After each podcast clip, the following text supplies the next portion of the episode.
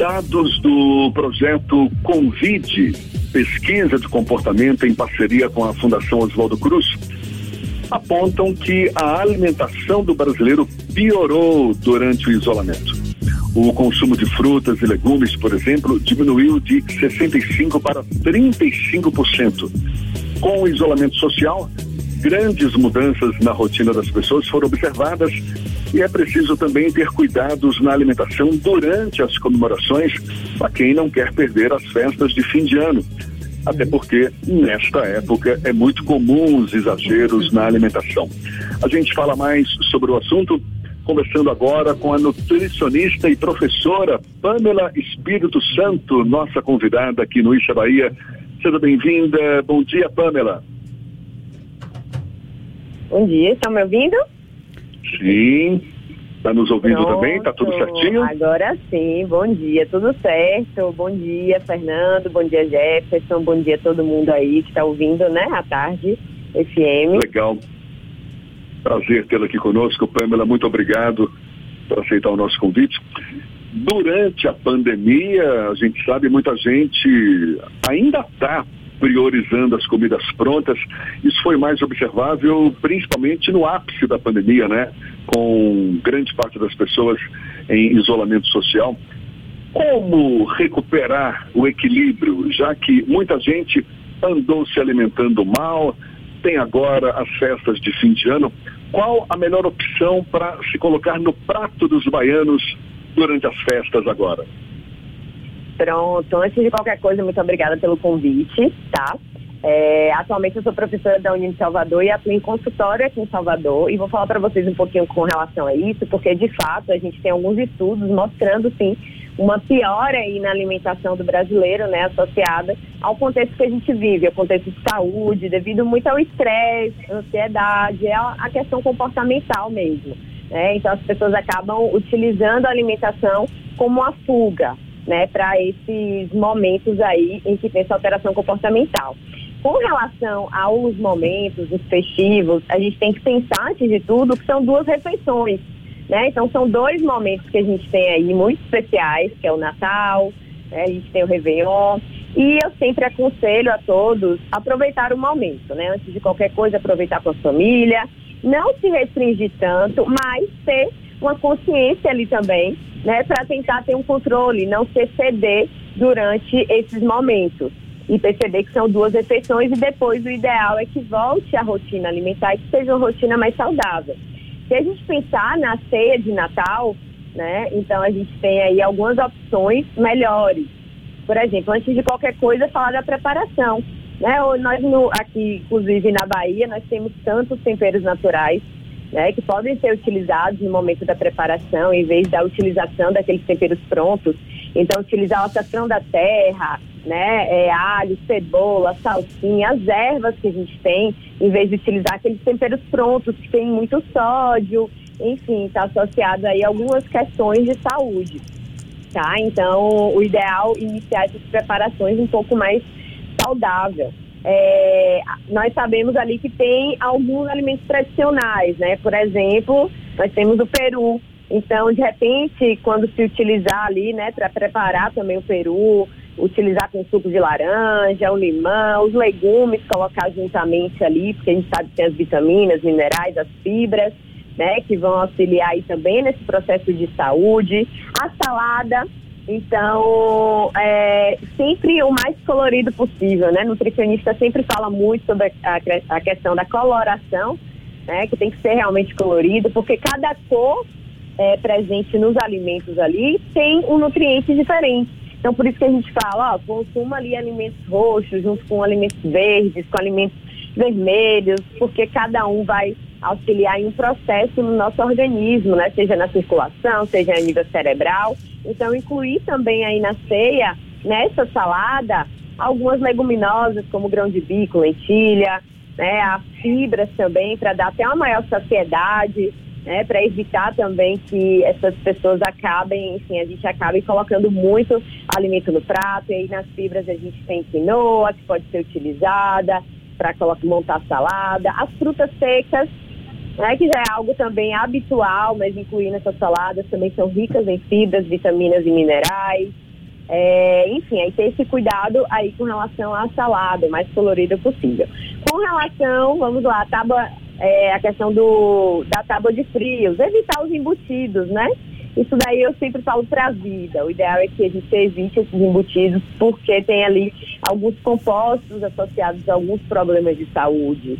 Né? A gente tem, por exemplo, nitrito, nitrato ali que eles adicionam, enfim, na indústria e está associado ao surgimento de câncer, por exemplo, de alterações neurológicas. Então, evitar os embutidos, que a gente tem aí salame, presunto, dá preferência mesmo ao queijo, colocar também frutas secas, os, é, as oleaginosas, que a gente chama, como castanha, né, nozes, amendoim, tudo isso aí para enriquecer essa tábua de frios, também enriquecer nutricionalmente, né? E a farofa, a tradicional farofa, de repente adicionar também aí é, um farelo de aveia misturado com a farinha de mandioca ou uma farinha de linhaça, que também possui a maior quantidade de fibras.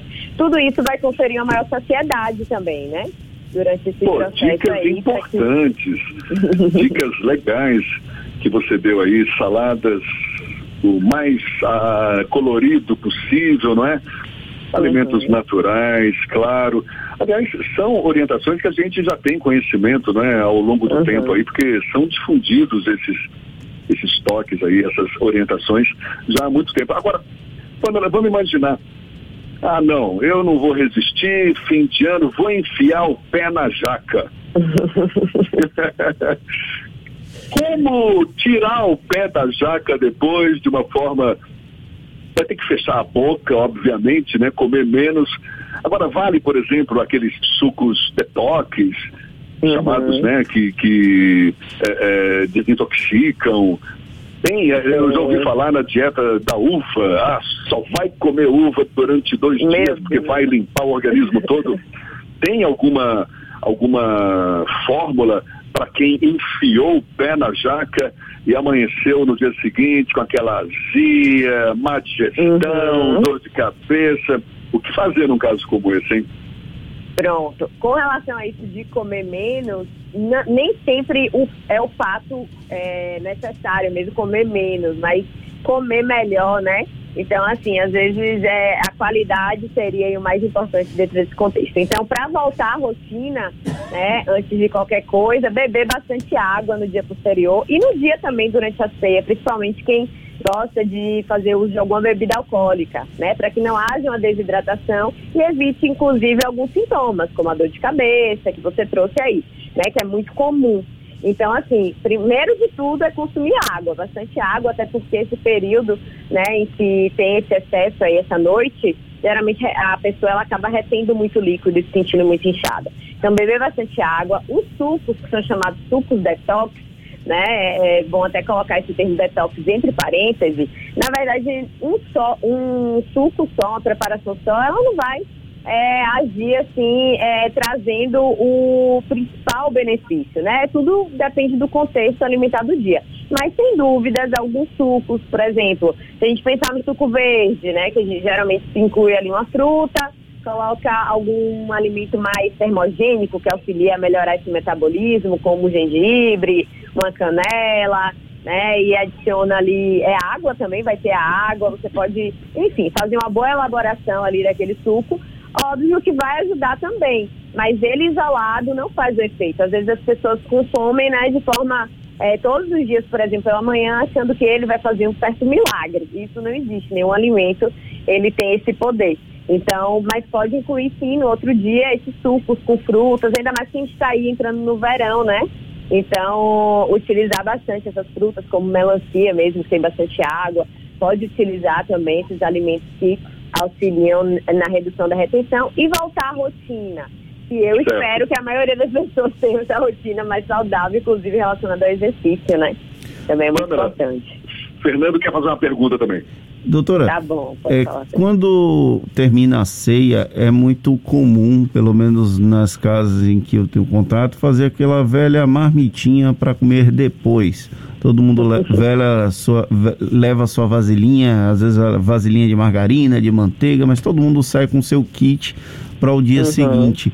Como tomar cuidado para que esse alimento possa ser utilizado, possa ser consumido sem ter algum tipo de prejuízo, por exemplo, de estar azedo ou de ter uhum. algum tipo de perda excessiva da qualidade do alimento? Pronto, é, isso é muito comum, inclusive no almoço, né? No almoço no outro dia, todo mundo utiliza muitas vezes a alimentação ali da ceia. É, é ter cuidado mais com aqueles alimentos, né? Que tem alguns produtos ali que facilmente pode proliferar bactérias. Por exemplo, salpicão. Né? Salpicão também é muito comum.